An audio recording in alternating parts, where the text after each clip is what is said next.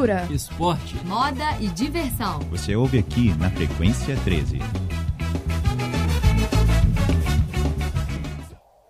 Bom dia, eu sou Samuel Prachedes e está começando agora a edição desta sexta-feira, 19 de fevereiro de 2006, do Frequência 13. Eu sou Júlia Guedes e agora são meio-dia. A temperatura em Belo Horizonte é de 24 graus, com tempo nublado. Começando o nosso programa, o repórter Jader Teófilo traz informações sobre o mundo da música. Bom dia, Jader. Bom dia. Conservadores norte-americanos se revoltaram com a performance do rapper Kendrick Lamar na última cerimônia do Grammy nos Estados Unidos. O artista levou ao palco da premiação o tom de protesto do seu último álbum em relação aos abusos cometidos por policiais americanos. Kendrick, que foi o maior vencedor da noite, levando para casa cinco Grammys, parece não se importar muito com esses tipos de manifestações, que cercam desde sua estreia em 2010. Agora, para trazer mais informações sobre música, a repórter Priscila Ribeiro. Obrigada, Jader. A banda de pop, pop pop punk canadense Simple Plan lança hoje o seu mais novo álbum, intitulado Take One for the Team. Formado em Montreal em 1999, o grupo alcançou sucesso em 2002 e desde então já lançou quatro álbuns. Take One for the Team é o primeiro disco completo da banda em quase cinco anos e já teve três singles lançados, entre eles I Don't Wanna Go to Bed. Ainda falando sobre música, ficamos com o repórter Renato Costa. Mick Jagger já está no Rio de Janeiro para o seu show amanhã no Maracanã. A produtora e empresária Paula Lavigne postou em seu Instagram uma foto do cantor no apartamento dela. Na foto, Mick aparece acompanhado de Caetano Veloso e, segundo a legenda, o encontro rendeu uma noite de cantorias. Após o show no Rio, os Rolling Stones seguem para apresentações em São Paulo e Porto Alegre. E ainda falando em turnê, vamos ouvir agora Ana Luísa Santos sobre os shows da cantora Rihanna. Após o cancelamento de sua apresentação no Grammy devido a uma infecção de garganta, a cantora Rihanna anunciou o adiamento da turnê de seu novo álbum Anti. A turnê norte-americana, que começaria em fevereiro, foi adiada para março devido a atrasos na produção. O primeiro show acontece dia 12, na Flórida.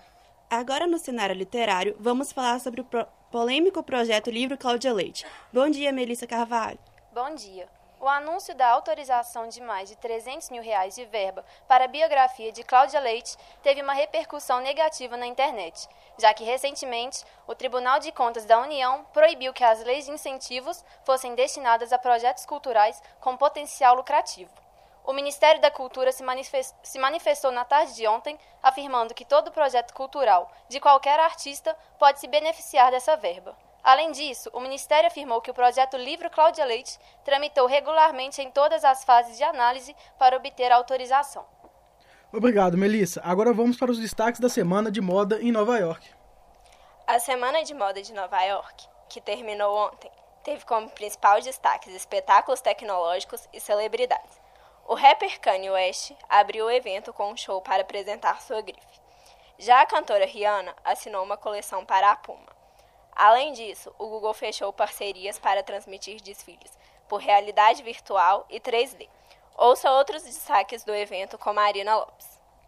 Lady Gaga foi destaque no desfile de inverno no inverno 2017 do estilista Marc Jacobs na New York Fashion Week. Como de costume, encerrou a temporada nova-iorquina. A cantora e o estilista estão dando continuidade à parceria que já está sendo um sucesso. Na última segunda-feira, durante a cerimônia do Grammy, a cantora homenageou David Bowie vestida com um look feito sob medida por Marc Jacobs. Obrigada, Marina. Agora Isabela Lima traz novidades sobre a sequência do filme Star Wars. Essa semana finalizou bem para os fãs da imensa franquia de Star Wars. Os produtores anunciaram com um teaser que as filmagens do episódio 8 já começaram. O oitavo episódio chegará aos cinemas de todo mundo no dia 15 de dezembro de 2017 e não mais em maio do ano que vem, como dito anteriormente. Agora Laura Michel fala sobre o lançamento da nova série. A série Vinil, desenvolvida para HBO por Martin Scorsese e Terry Swinter, é renovada para a segunda temporada após o sucesso do episódio de estreia que aconteceu no último domingo. Com produção de Mick Jagger, vocalista dos Rolling Stones, Vinil acompanha a vida de um executivo da indústria musical de Nova York no fim dos anos 70.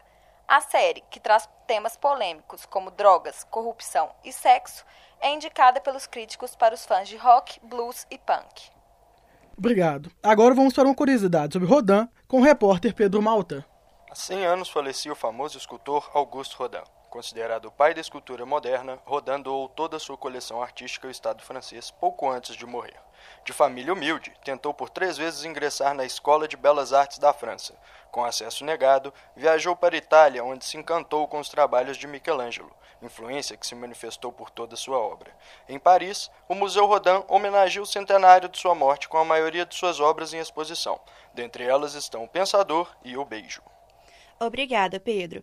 A equipe mineira se classifica com antecedência no Campeonato Sul-Americano de Vôlei. Mais informações com o repórter Niven Barros.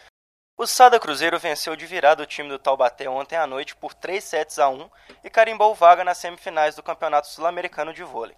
A equipe mineira entra em quadra hoje novamente no ginásio Abaeté às 8 da noite, apenas para cumprir tabela no grupo contra os bolivianos do San Martín, e espera a definição de seu adversário para a próxima fase, o PCN ou Bolívar, ambos da Argentina. Voltamos para o estúdio com Samuel Prachedes. Para finalizar a edição desta sexta-feira, nossos repórteres fazem um giro cultural.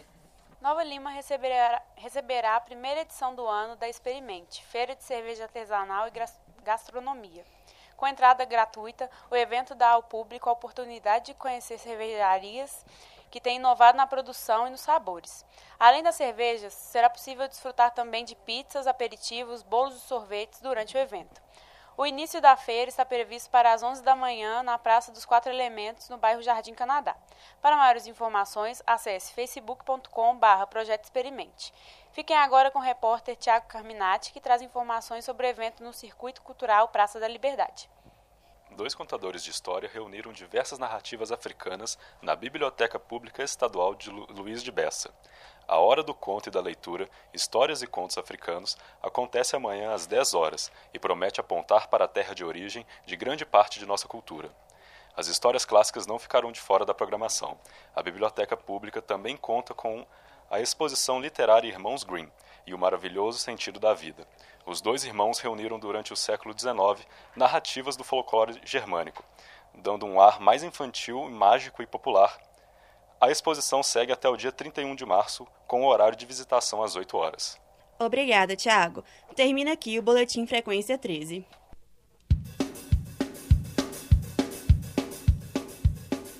Com produção dos alunos do quinto período de jornalismo da PUC do Coração Eucarístico, edição dos estudantes Breno Cardoso e Yuri Soares, técnica de Bárbara Castro e Clara Costa, com supervisão da professora Yara Franco. Obrigada pela audiência e até a próxima sexta.